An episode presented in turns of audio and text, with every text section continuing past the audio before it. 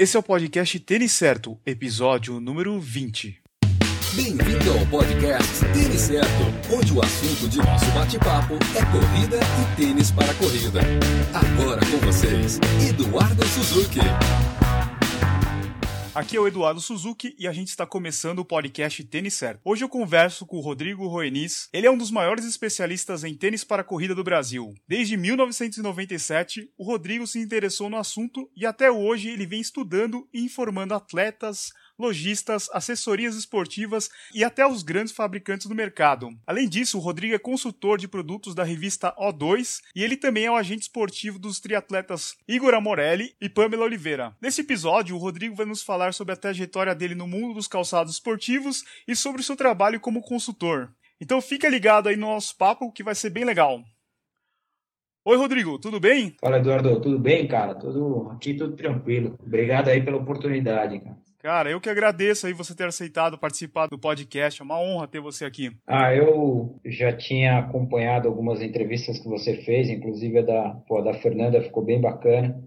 Fernanda Paradis é uma amiga minha também, a gente está sempre conversando. Pô, a intenção é, é passar o máximo de informação aí para o pessoal da corrida, também o pessoal do triatlon que acompanha o meu trabalho. Então, foi é a gente falar aí de tudo um pouco hoje. Rodrigo, para a gente começar, fala um pouco aí sobre o Rodrigo Corredor, quanto tempo que você já corre e quanto tempo você já participa de provas? Ah, eu comecei a correr, assim, no final dos anos 90 mesmo, é, eu trabalhava no mercado financeiro e, e aí foi, foi por opção mesmo de correr espontaneamente, não querer fazer prova, nada disso, e aí comecei a, sem qualquer instrução de, de, de treino, e aí eu comecei a gostar, comecei a correr eh, pequenas provas de 5 km, 10 km. Você tem uma ideia de quantas maratonas você já participou? Porque você correu já muita prova, né? Desde que você começou a correr. Você chegou até a classificar para Boston, né, Rodrigo? É, eu, na verdade, assim, eu acho que eu, eu devo ter corrido de cabeça, cara, eu devo ter corrido acho que umas umas 12 maratonas e aí prova eu acho que, pô, é bem mais de 200 provas. Eu classifiquei para Boston Uh, não foi o objetivo, o objetivo era sempre melhorar meu tempo em maratona, então em 2010 eu corri a Maratona do Rio, sem objetivo nenhum de classificar e, e veio a classificação, né? Eu, eu classifiquei para Boston, um fator muito, assim, muito curioso, porque eu me classifiquei, então classifiquei para 2011 e fiz inscrição, etc mas meio que desencanei de, de, de, treinar, né? E nessa época eu trabalhava numa, numa loja é, especializada em triatlo. E no final de 2011 para início de 2010 eu acabei saindo da loja e aí foi quando eu comecei a trabalhar na Salto. E continuei assim, eu fiquei parado, sem treinar e ainda eu, eu, eu caí de bicicleta é, no trânsito, me machuquei inteiro e aí, faltando literalmente, acho que quatro semanas para a prova, eu pensei em, fazer, até porque o pessoal da Salcone tinha me falado que tinha um, um material, até que caso eu fosse para trazer para os atletas e também acompanhar a parte logística da, da Expo lá. ou seja, é, eu fiquei parado aí pelo menos uns seis, sete meses. É, e aí, quando eu voltei a treinar, faltavam quatro semanas para a prova é, acabei me machucando, eu fui com uma facite plantar para lá. Aí eu corri a prova fora do peso, machucado. Se eu não me lembro, não sei se eu fiz 4 horas e 8 ou 4 horas e 12 lá. E aí foi a primeira vez que eu classifiquei. Aí em 2012 eu corri a maratona de Porto Alegre, classifiquei novamente.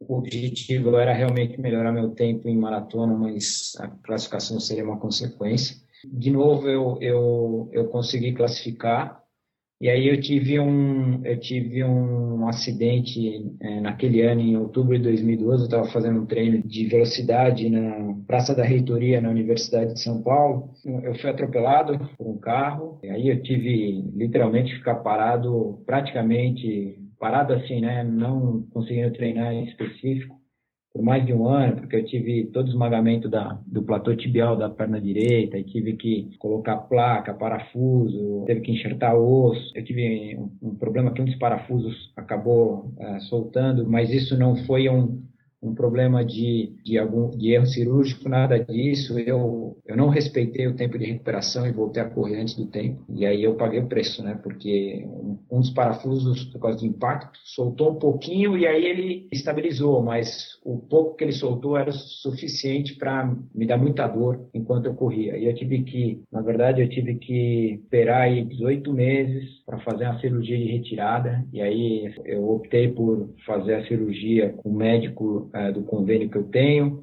não com o médico que literalmente colocou, que, que fez um trabalho fantástico, e aí eu tive um, a, a cirurgia, é, a primeira cirurgia de retirada é, deu tudo errado, aí eu tive que esperar mais seis ou sete meses, eu tinha cinco parafusos, foi tirado dois, ficaram três, e foi um negócio que deu tudo errado e eu optei por procurar um médico que colocou, e aí ele fez a retirada, isso foi 2014, se eu não me engano, agosto de 2014. E aí eu fui recuperando aos poucos. Hoje, graças a Deus, não tenho, é, em função do acidente, qualquer desconforto mesmo com a retirada da placa. Caramba, que história, hein? É, cara. E por coincidência, a sua volta às maratonas foi aqui em Curitiba, né? No, no ano passado. Pois é, eu, na verdade, assim, eu eu até pensei em correr Porto Alegre no ano passado, né? Eu falei, ah, eu acho que eu vou correr maratona em Porto Alegre, porque lá não tem subida, nada, etc. Putz, eu voltei a, a, a treinar, machuquei a panturrilha, e aí estava próximo da prova, aí eu abri mão da prova, falei, ah, eu vou tentar correr ainda alguma maratona até o final do ano e não sabia qual correr. Aí você falou, e... vou pegar uma difícil, vou pegar Curitiba. pois é, cara, eu, eu Curitiba era que era que restava no calendário que eu, que eu falei, ah, eu vou tentar conciliar alguns treinos aí para ver se eu consigo fazer ela. E aí, pô, prova duríssima, cara. Subida pra caramba. É. Mas assim, eu, eu gostei da prova. A organização de pro, da prova é da LAT, então, pô, eu, eu gostei muito da organização da prova. O percurso, por mais difícil que seja, assim, eu, eu tenho certeza que é, eu vou voltar a fazer essa prova, porque eu gostei. É, tem, tem bastante subida. Assim, não é um, não é um negócio que, que me desanima e eu, eu literalmente gostei e o mais importante, né, cara, eu fiz a prova sem qualquer, assim, princípio de dor, principalmente na parte que eu tive acidente, que era a minha maior preocupação. Isso é o que, que mais me deixou contente. Eu dei uma quebrada na prova, né, normal, mas foi dentro do planejado, acho que o, o tempo que eu fiz, então foi, foi legal. Ah, legal. Mas o curioso dessa prova aí, para quem acompanha o Rodrigo nas redes sociais, foi a foto dele na chegada. Ele tava com um bermudão de surf na, na prova. Eu nunca tinha visto alguém correr de bermudão de surf. Que história é essa aí, Rodrigo? Não, não cara, por incrível que pareça. Eu, eu comprei um. O ano passado eu tive. É, como eu trabalho com, com, com o Igor e também trabalho com, com a Pamela. O ano passado, eu, novamente, eu tive com ele lá no Mundial do Havaí. Lá tem a Expo, tudo. E a Zut, que é uma, uma marca grande de triatlon, ela, ela lançou, eles chamam de, de board shorts, que é, é quase que um, uma bermuda de surf, um, e é um material muito fino, é, que assim, eu, eu, eu tenho problema de assadura, então eu prefiro um shorts um pouco mais longo, e eu testei o shorts e não é o tipo de shorts que absorve muito suor e fica pesado, etc. E aí eu acabei comprando um só. E assim, por incrível que pareça, aqueles shorts que eu, que eu corri, eu comprei, andando no shopping com a minha esposa, eu entrei numa, numa loja de departamento, não era nem loja de surf, nada disso, uma loja de departamento, e vi esses shorts e percebi que o material era muito semelhante aos úteis que eu comprei lá fora. Eu falei, pô, e, e assim, com, com uma vantagem, com, né, tem bolso lateral que você pode colocar sachê de gel, etc. Eu falei, ah, quer saber?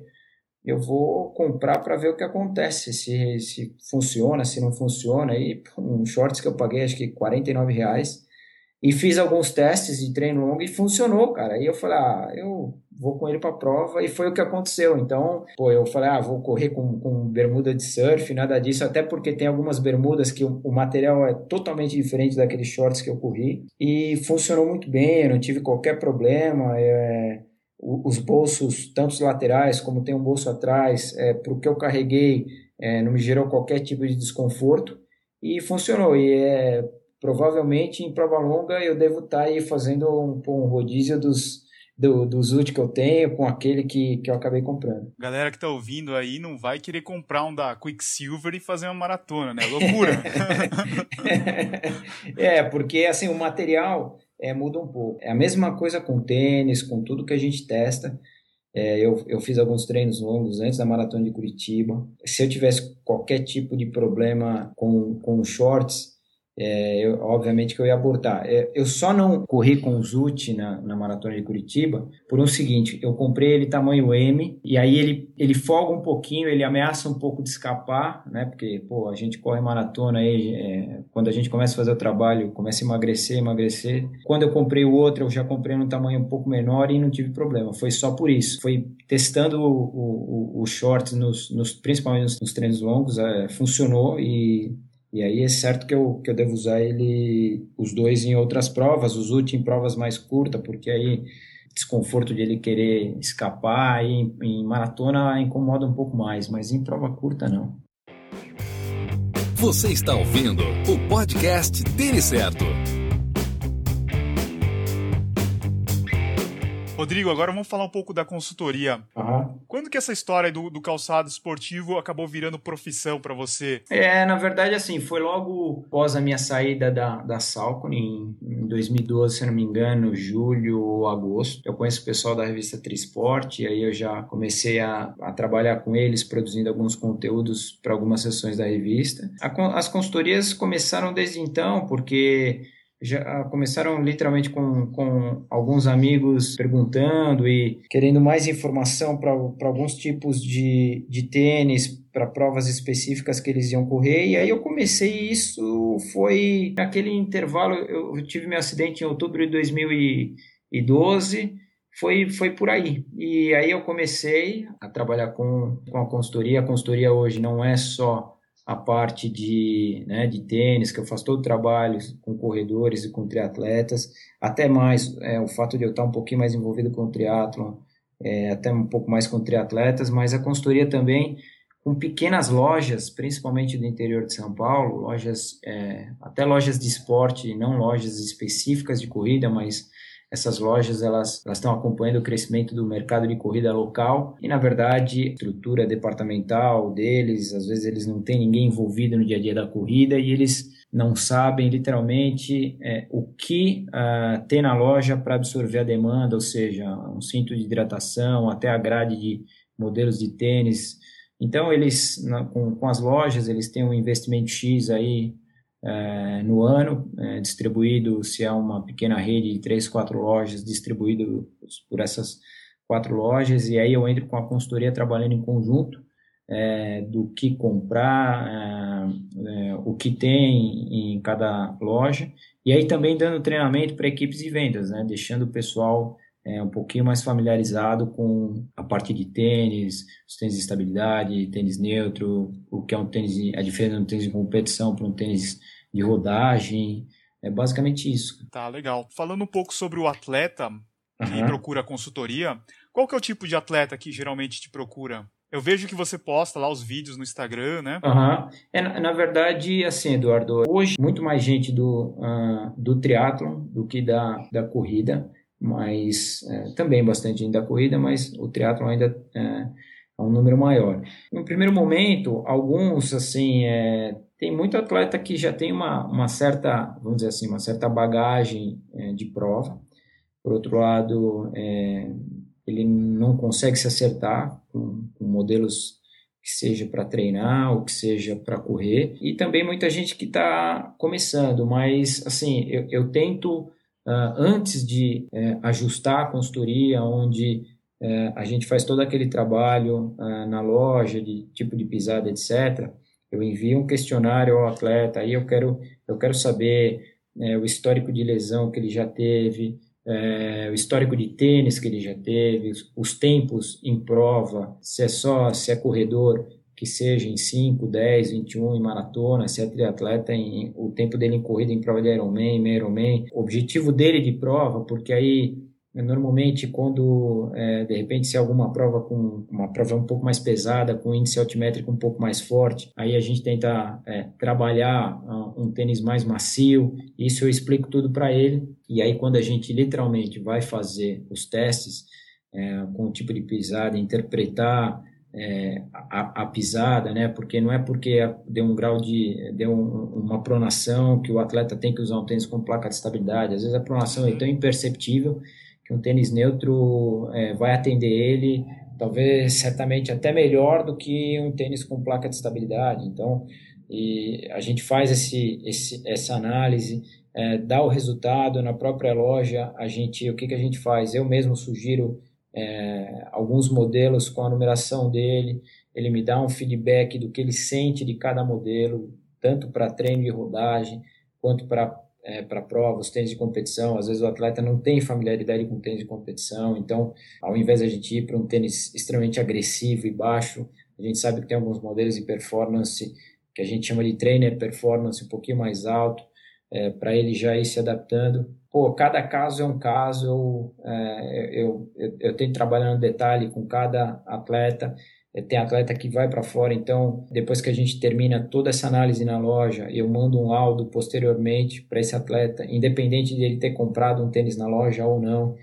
E aí eu, eu ainda sugiro mais alguns modelos e, e, e nessas sugestões eu sempre coloco é, modelos é, que infelizmente não tem no Brasil, né, que a gente só vai encontrar uhum. é, em alguns lugares no, na Europa e nos Estados Unidos, algumas marcas como Brooks, caso da própria Salcone, que praticamente cara, é uma pena, mas a marca está morta aqui no Brasil, é, Brooks, a, a, própria Roca. Então, eu tento é, toda a minha experiência de modelos que não tem no Brasil, que eu, que eu tenho, que eu tive a oportunidade de testar. Se esse atleta tem um tipo de pisada que vai de encontro ao meu tipo de pisada, ao meu biotipo, então eu sempre é, trabalho essas sugestões que a gente não encontra aqui. Legal, bem interessante. Você está ouvindo o podcast Tênis Certo. Vamos falar do nosso assunto favorito, que são os tênis em si, né? Uhum. É, Rodrigo, você acha que o corredor brasileiro ele estuda antes de comprar o tênis ou o marketing ainda influencia muito na decisão da compra? Eu vejo da seguinte forma, Eduardo. É, existem é, duas situações. Eu acho que hoje é, os corredores que, que que começam, aqueles que estão começando, que não têm nenhuma informação, eu acredito que o apelo de marketing de algumas marcas acaba sendo tendencioso para ele adquirir o um modelo, né? Então, a gente tem uma série de exemplos falando dos tênis mais caros que tem aí no mercado. Isso quando ele está começando a correr, ele nem sabe se ele vai tomar gosto pela corrida e, e, e continuar aí com, pô, com essa brincadeira, correndo provas de diferentes distâncias. E tem aquele corredor que, quando ele passa a gostar, ele passa a buscar um pouco mais de informação. Alguns, eu acho que ainda é uma minoria que consegue identificar um, um, um modelo específico que é de acordo com o biotipo dele, tipo de pisada, tipo de prova que ele vai correr. Mas é, o apelo de marketing ainda, é, eu acho que é muito forte, principalmente para o público que está começando, hum. seja ele na corrida ou no triatlo. Rodrigo, uma coisa que eu tenho observado bastante no, no mercado é a redução da opção de tênis, vamos dizer, intermediário, né? Aquele tênis que, o, que eu acho que é o usuário que é o formador de opinião dentro do grupo dele, né?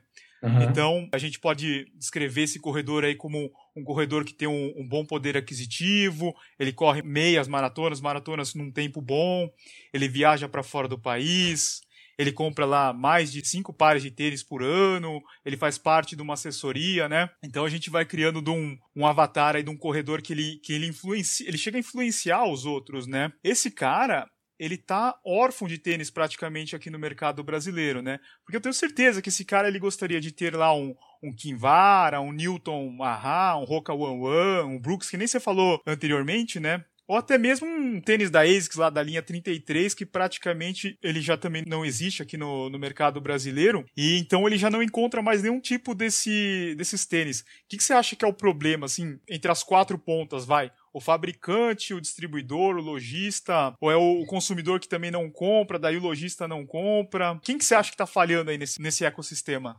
Ah, eu, eu, eu, vejo da seguinte forma. É, infelizmente, é, eu sei que se cada marca né, trouxer toda ou a grade de modelos que é comercializada nos Estados Unidos é, trouxer para o Brasil, se essas marcas é, trazerem para o Brasil, é, a conta não vai fechar, porque o custo é muito alto, é muito modelo, e eles tentam peneirar ao máximo, né? Porque, é, assim, se a gente falar das, vamos dizer, das quatro grandes aí, é, Nike, Adidas, Mizuno e ASICS, tem muito modelo que é fantástico, que, que a gente encontra no mercado americano, e aqui é, a gente não encontra por estratégia da marca, pela marca. Às vezes já aconteceu, eu acho que isso é um exemplo muito claro, né? A, a, a Mizuno, ela optou por trazer o Universe 5, uhum. é, e esse tênis, até onde eu sei, ele não teve o giro esperado que a marca também acreditava que teria. Então, hoje, se a gente for pensar na ticket médio aí, que o dólar está alto, então normalmente é, a gente tem que acabar fazendo conta para ver o que compensa, se comprar lá fora ou comprar aqui, mas se a gente for pensar, são, são duas situações, se a gente for pensar em modelos aí, falando um pouco de valores, na casa aí de 350 a, a 450, tem muita coisa boa é, lá fora que poderia vir para cá e de repente as marcas trabalharem é, nesse valor e que a gente não encontra. E aí a gente fica um pouco na mesmice aqui, né, cara? Isso, Porque é. É. a mesmice no seguinte sentido: é, o que comprar na linha intermediária. Então, assim, tem a linha de entrada, né? O que, que é a linha de entrada? É, são modelos aí, às vezes, de 299, que são, são bons modelos Uhum. Ah, eu, quando atendo um atleta, eu abro o leque mesmo de, de opções.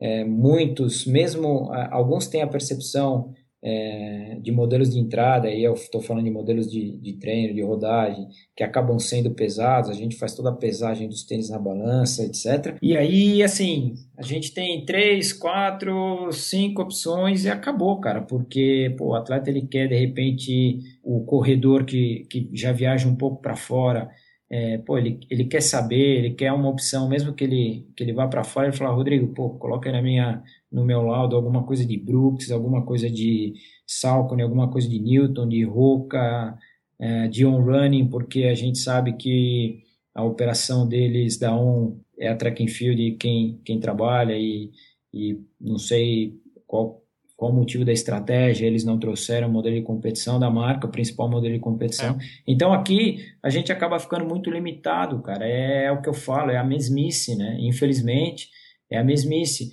Eu, acompanho agora, pô, a Mizuno, ela, ela tá com... É, tem o Hitogami 3, que certamente eles vão colocar no mercado. Já eles colocaram o novo, novo Sayonara, só que eles colocaram agora, um, eles lançaram um modelo lá que, se eu não me engano, acho que é o Wave Catalyst, que é um, um trainer performance que parece ser bem interessante, é, o desenho do tênis, malha de cabedal, etc. Eles têm outros modelos de competição é, que não vêm para o Brasil, então, assim, é um pouco de estratégia da marca, de repente querer ter até o interesse em trazer, mas sabe que a conta não vai fechar.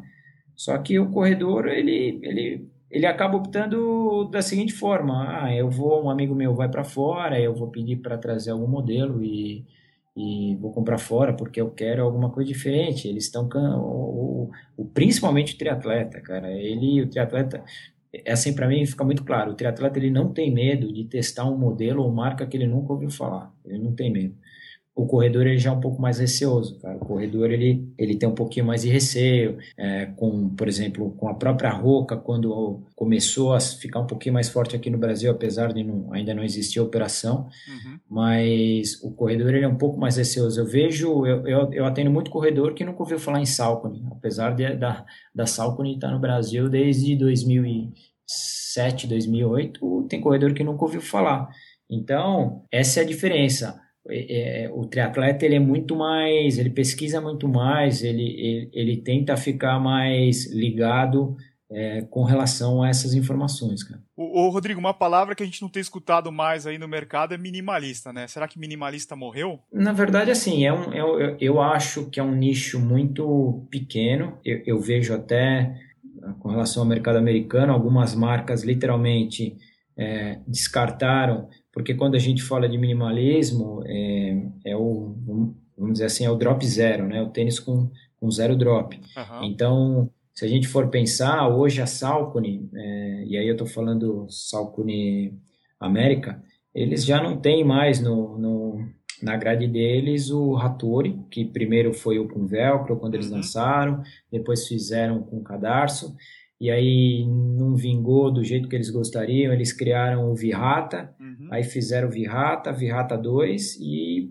praticamente não, não tá na, na, na linha de produto deles. A Mizuno, é, ela, tinha, ela teve o Evo Cursores e o Levitas, também eu acho que durou uma coleção, e aí eles praticamente é, sacaram, porque no meu entender eles viram que não atingiram a demanda que eles esperavam, e assim aconteceu com, com outras marcas. A New Balance, se eu não me engano, ela trabalha, acho que Posso estar enganado, mas acho que ela trabalha um ou dois modelos de mínimos. Mínimos, e é. é. Lá fora, aqui eu acho que eles já não estão trabalhando mais. Eu acho que é um nicho muito pequeno de corredores uh, que se adaptam a esse tipo de, uh, de modelo de tênis, tanto nos Estados Unidos quanto aqui no Brasil. Eu brinco com os meus colegas que o cara corria de minimalista, ele se quebrou, ficou com facites, canelite, e agora ele tá correndo de roca. É, pois é, assim, a, a, a Roca é um negócio muito maluco se a gente comparar com o minimalismo, né? Porque a, a Roca é, é, o, é a situação totalmente inversa, que é o maximalismo. Uhum. É, claro que, assim, corredor que é adaptado ao minimalismo, a tênis é, com, com drop zero ou, ou extremamente reduzido, é, dificilmente ele vai, ah, não sei se se adaptar, mas ele, ele vai se acostumar com com um modelo, por exemplo, com o Roca Clifton, que tem 5 uhum. milímetros de drop e é extremamente leve, que é o modelo de competição. Eu acho que esse é um, é um nicho muito pequeno, que eu acho que uh, sempre, vai, uh, sempre vai existir, apesar de pequeno, mas com modelos uh, extremamente limitados. Lá fora você tem um pouquinho menos dificuldade para encontrar, e aqui no Brasil praticamente você se a gente for considerar o drop zero, você praticamente hoje não, não encontra nas lojas especializadas. Né? Isso. Por falar nessa terminologia, desde o ano passado eu tenho percebido que as marcas estão mudando as categorias, né? Se a gente pegar como exemplo a ASICS, ela chama agora de run long amortecimento e run long estabilidade. A Nike chama de corrida rápida, corrida natural e corrida confortável. E eles estão tirando esse foco na, no tipo de pisada, né? Você acha que as marcas agora vão dar foco mais no tipo de corrida do que no tipo de pisada? Se a gente for pensar por estratégia de mercado, é, sempre, claro, eles têm que, eles sempre vão é, olhar a conta fechar é, no final do mês diante do faturamento que eles têm. É, isso eu acho que confunde muito o corredor, cara. Pô, cria novas categorias. Porque o padrão, vamos dizer assim, o padrão é amortecimento, e ali a gente sabe que é neutro supinado, a estabilidade vai entrar ali os, a pronação leve, a pronação moderada, a pronação severa, a gente só vê é, os modelos praticamente nos Estados Unidos, que é o, o Brooks Beast e, e o Salcone Omni.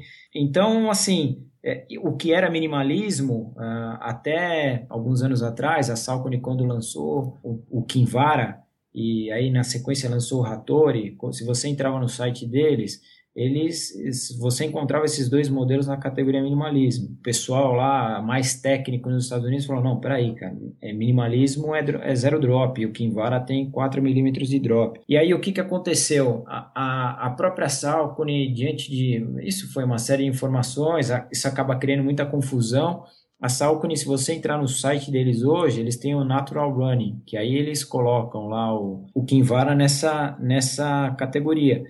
Então, é, isso daí eu acho que assim acaba confundindo muito o corredor, porque pô, o corredor ele pô, então é o, sei lá, o long run, e aí o cara fala, ah, mas eu corro 5K, esse tênis não serve para correr 5K, esse tênis não serve para treinar 8 km.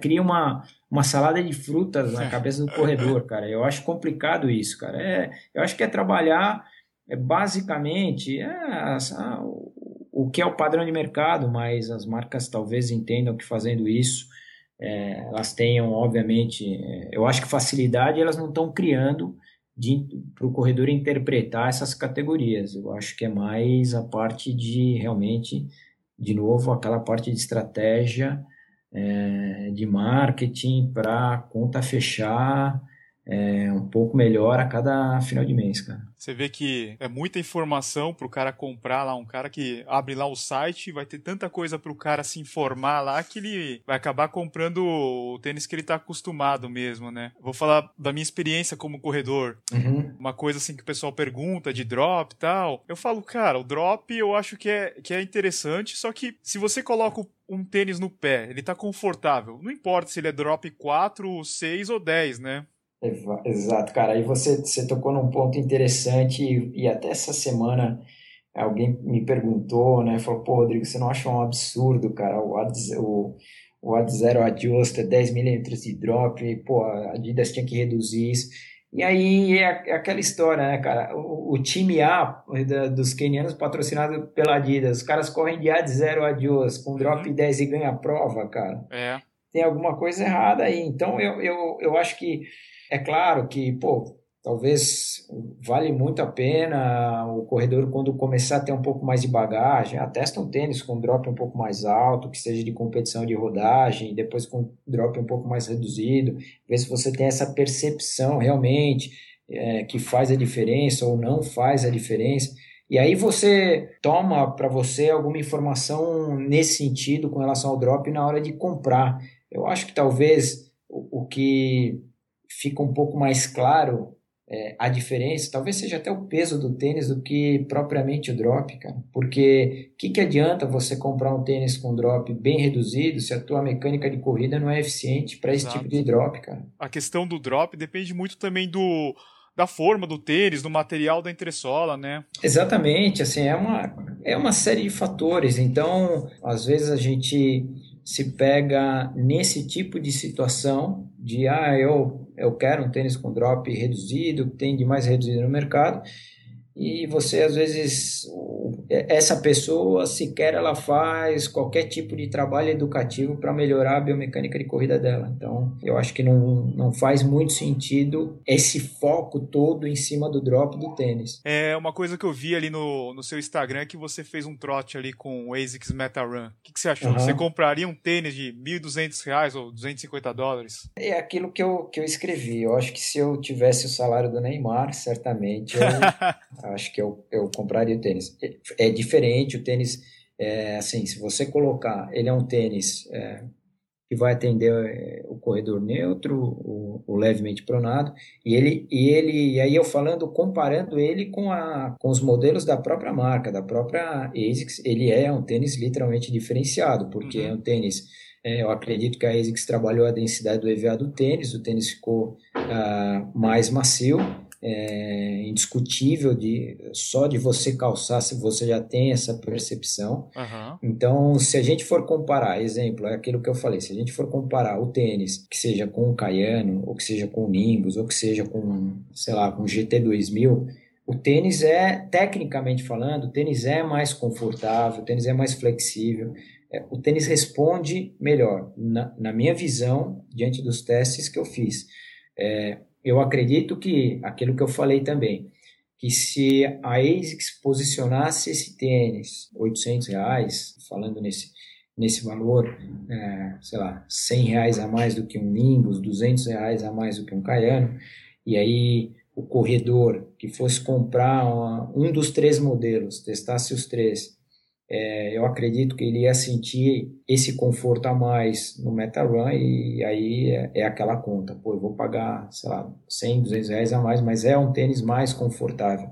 Só que, o que, que aconteceria? Se a ASICS colocasse, é, posicionasse o tênis com esse valor, acredito que ela ia matar o próprio Caiano, que pô, tem 22 edições aí, o Nimbus, que já está na 18ª nos Estados Unidos, e o tênis ia girar é, muito mais. Então, acho que foi é, até uma estratégia, fazer uma, um número limitado, coloca um valor que eu acho descomunal, mas é, aí é de cada um quem pode pagar e quem não pode pagar. Mas no meu ponto de vista, realmente o tênis é, é um tênis diferente nessa, nessa condição de, de conforto comparado com Cayenne e Nimbus, cara. Outro negócio é o buzz, né, que a marca criou, todo mundo falando deles e eu nem, eu nem lembro a última vez que aconteceu isso. Imagina, todo corredor falando de uma marca. Assim como eu, acho que muita gente também percebeu isso. Eu acho que o primeiro slogan que eles fizeram do, do Meta Run é, foi o melhor tênis é, da marca, o melhor tênis da ASICS, é, pra, que a marca já criou na história para longa distância. E aí eu mesmo conversando ou em uma das postagens que eu fiz, eu falei, bom, se é realmente o melhor tênis para longa distância é, que a marca já criou da história, é, dentro da marca, eu não tenho dúvida que pô, os triatletas da marca que fazem Ironman vão usar o tênis em competição, nenhuma dúvida. Esses caras, o, o, pessoal patrocinado, seja aqui do Brasil, lá de fora, eles usam o tênis de competição, que é extremamente leve, etc e tal. Mas, assim, é, o tênis no treino, para o treino, funciona muito bem. Então, a ASICS fez uma estratégia de marketing que eu acho que é, ela conseguiu atingir o que ela ah, realmente planejou. Então, é mérito da marca. Assim como quando a Adidas é, lançou o Ultra Boost, foi é.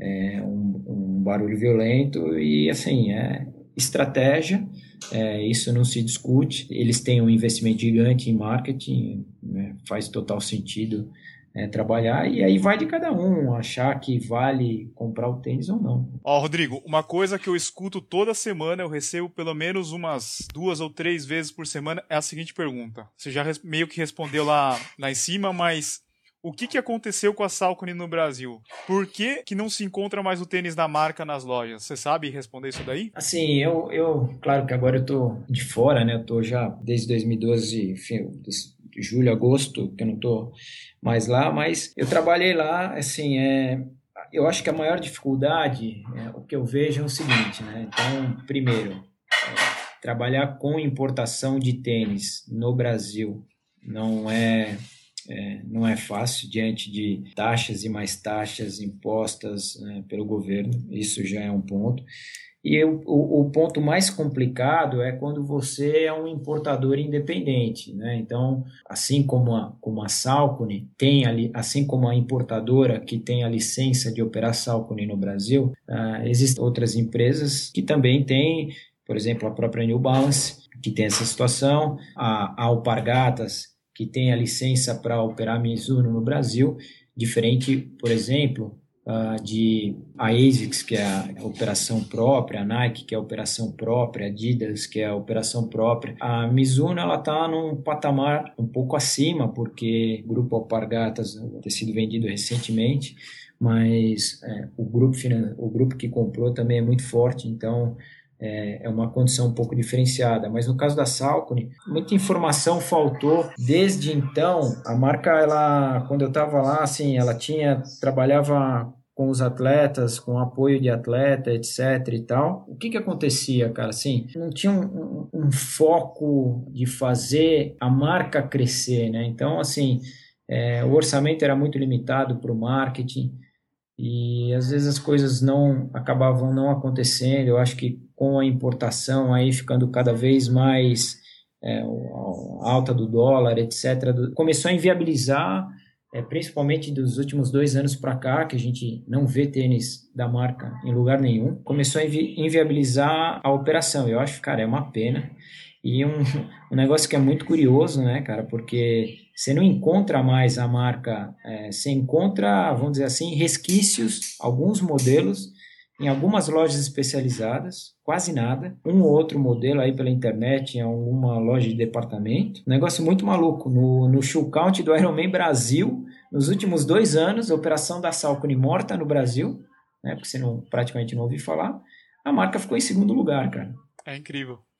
Então, assim, isso mostra o quanto a, a, a qualidade do produto fora de série, né? É, é top. É claro que tinha muito estrangeiro usando tênis, mas isso mostra o quão forte é a marca tecnicamente falando. A, a, marca ela tem modelos sensacionais, fantásticos de rodagem, de competição. E é uma pena, cara, muito grande. A operação está literalmente morta. É. É, não sei o que, que vai acontecer, se algum uh, outro grupo forte aí que pode fazer um trabalho grande de distribuição, de marketing, de relacionamento com lojas. Eu não, não sei se algum grupo grande pode assumir a operação futuramente, é. mas a marca, infelizmente, ela está morta. Cara. E falando em, em marca bacana também, a gente tem a, a Newton e a On, né? A On Running, que é a Suíça, né? São duas marcas excelentes que também não pegaram por aqui. Eu acho que provavelmente eles vão pelo mesmo caminho, né? É, eu acho assim, Eduardo. Eu tenho, até eu tenho um, um, bom relacionamento com o pessoal lá de fora das duas marcas, tanto da, da ON quanto da, da Newton. A Newton, ela quando entrou uh, no mercado de corridas no Brasil, ela entrou pela Track and Field tênis extremamente técnico, muito técnico. Assim, faltou muita informação, literalmente, para o tênis, pelo menos, um, para a marca ter um pouco mais de força no Brasil. É, informação técnica do produto, uma ativação maior do produto. Produto era mais vendido como, vamos dizer assim, um objeto fashion do que técnico. Exatamente. E, e, isso era muito ruim. Então, ah, isso também, claro que a, a Newton tem sua culpa, é, eu vejo nesse sentido, porque se ela trabalhasse mais próximo, é. acompanhando o trabalho que vinha sendo feito no Brasil, eu acho que é, poderia ter algo diferente, não, não aconteceu.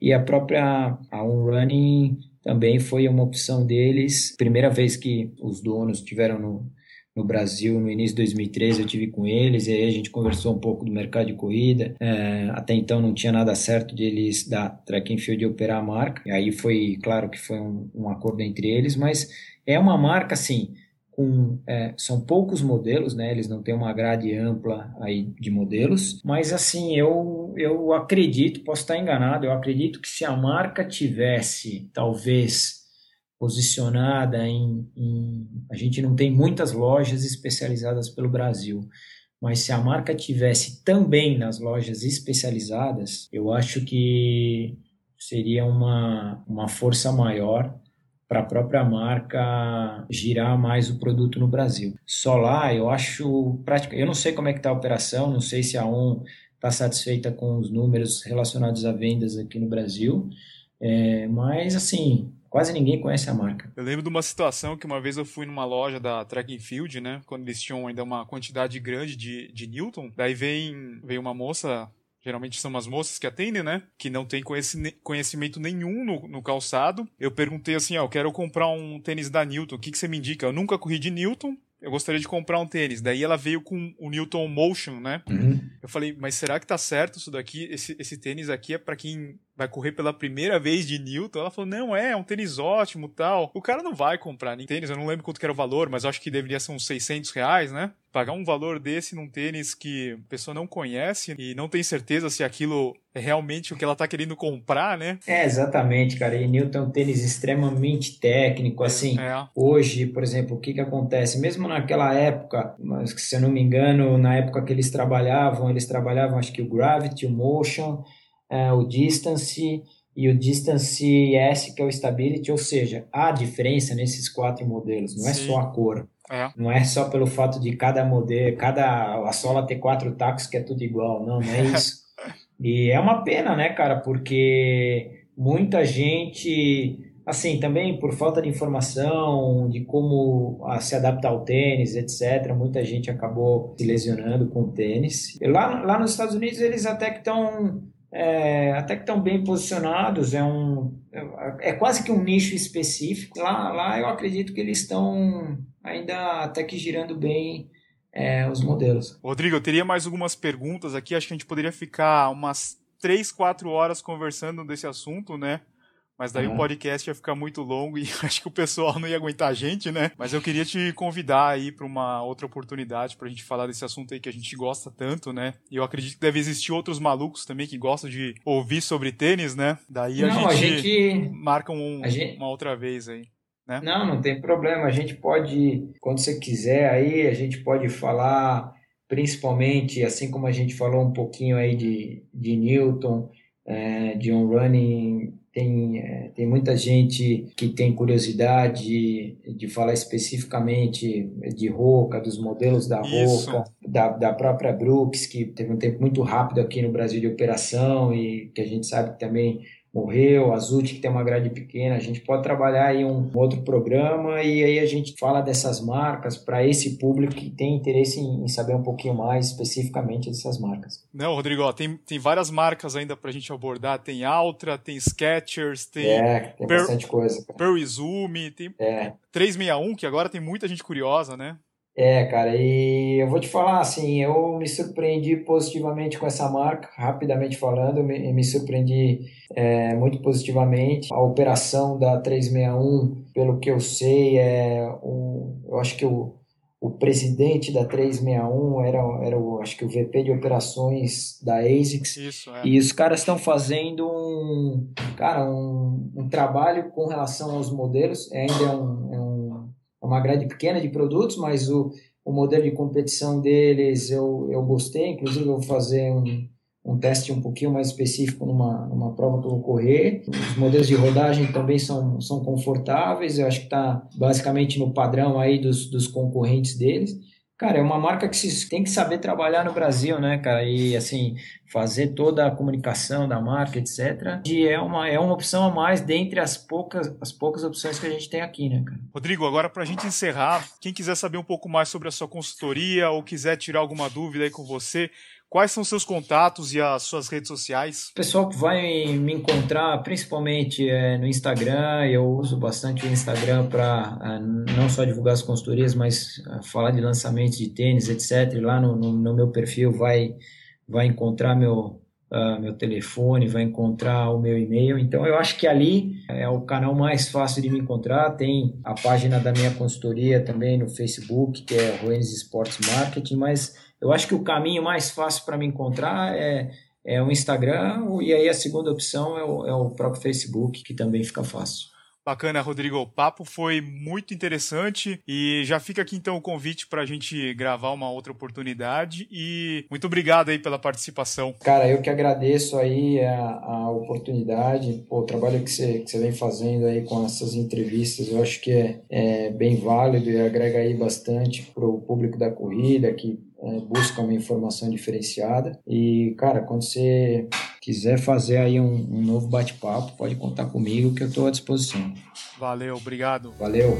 Esse foi o episódio 20 do podcast Tênis Certo, com o especialista Rodrigo Roenis. Esse episódio ficou bem mais longo do que os 30 minutos que já estamos acostumados, mas isso é inevitável quando juntamos dois caras apaixonados por tênis para corrida. Nas últimas semanas eu comecei a receber vários e-mails com elogios e sugestões. Como o tempo hoje está curto, eu vou ler e agradecer na semana que vem. Vocês podem continuar mandando mensagens, dúvidas e sugestões de convidados no Eduardo eduardo@tenicerto.com. Eu demoro um pouquinho para responder, mas na medida do possível eu vou responder todos os e-mails. Se você está escutando o podcast pela primeira vez, você precisa conferir as outras entrevistas. E a melhor forma para fazer isso é buscando pelo Tênis Certo no iTunes. Aproveite para assinar o feed e assim você não vai perder nenhum episódio novo. E se você já estiver escutando no iTunes, deixa um review lá para mim. Isso vai me ajudar pra caramba. Não deixe de visitar o blog, que é o tenicerto.com. Lá eu posto avaliações de tênis, vídeos de unboxing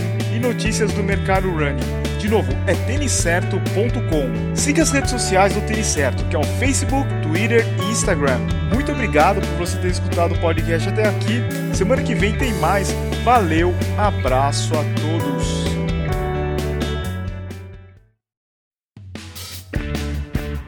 Obrigado por escutar o podcast Tênis Certo em www.tenicerto.com.